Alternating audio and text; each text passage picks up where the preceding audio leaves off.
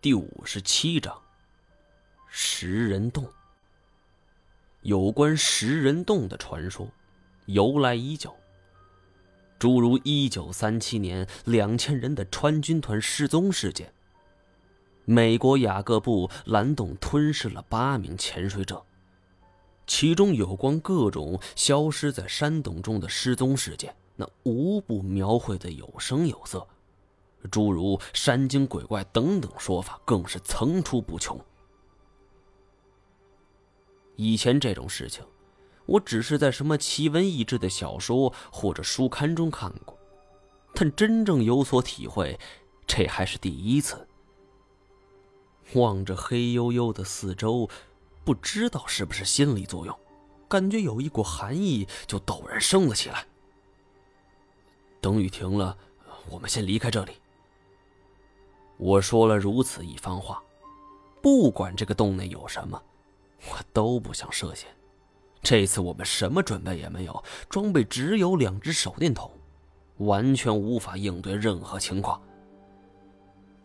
既然有人曾经被这个食人洞给吞噬了，我们还是小心为妙。对于我的看法，太贤并没反对，而我在乌人图雅的耳中。或者准确的来说，是他耳朵上的微小动作，以及他眼睛之中，看到了一丝失望。毕竟他的父亲曾在此处失踪了，他比任何人都渴望得到事情的真相。经历了这么多的事情，我本身的冲动已经差不多消磨殆尽了。现在我所追求的，更是一种稳重。所以，我不敢冒险。但这场大雨来得十分蹊跷，一个多钟头过去了，飞见这雨势没有变弱，反而是越来越大。到后来，这雨水已经渐渐漫上来，从洞口流了进来，汇成了一条溪水。我们今天穿的都是秋装，山洞之中温度本来就低。雨水倒灌之后，这温度就更低了。尤其是像什么衣服、鞋袜之类的沾上水，这洞内的风一吹，令人是抖个不停。我们好似一群难民们，躲避着倒进的雨水。无人图雅喊了一声：“糟糕！”他说：“这里地势很低，一定是雨水太大，漫到江岸之上，雨水这才倒灌了进来。”我一听这话，心里就凉了半截了。要这么看，一时半会儿，我们还出不去了。更要命的是，这些雨水到后来是越来越浑浊，俨然是混通着江水一同流了进来。看来，这也并不是普通的大雨，极有可能是爆发了山洪。说来也奇怪。这个季节并非是汛期，怎么会发生洪水呢？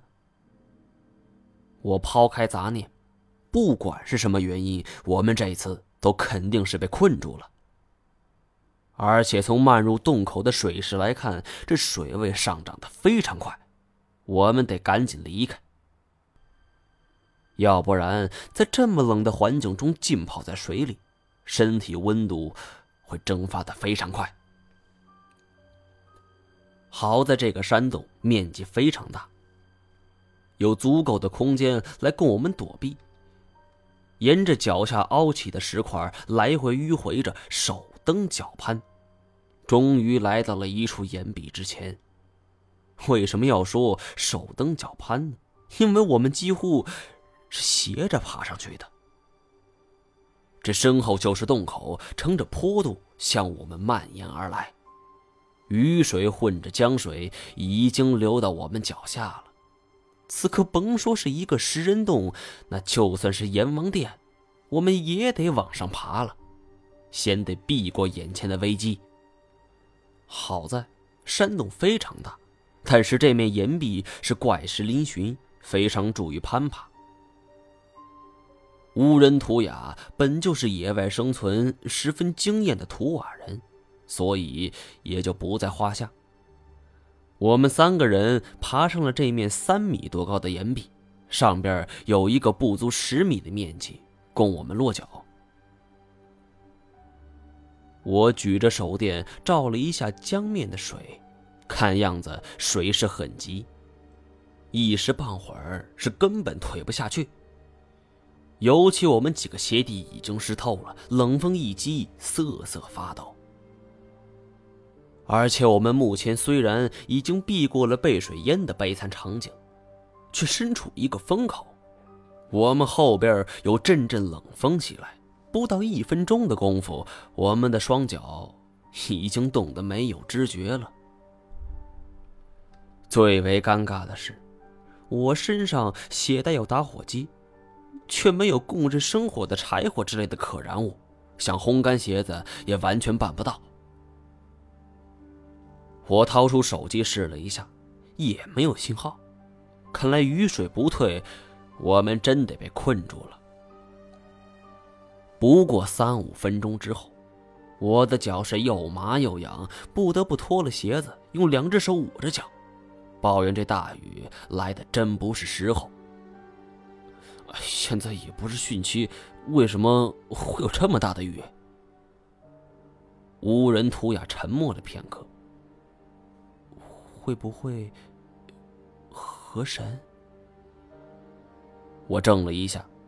他的猜想不无道理，虽然说我前不久就跟这种神兽打过了照面，但是关于他的本领，我所知不多。但是在民间传说之中，这龙一直就是雨和水的象征。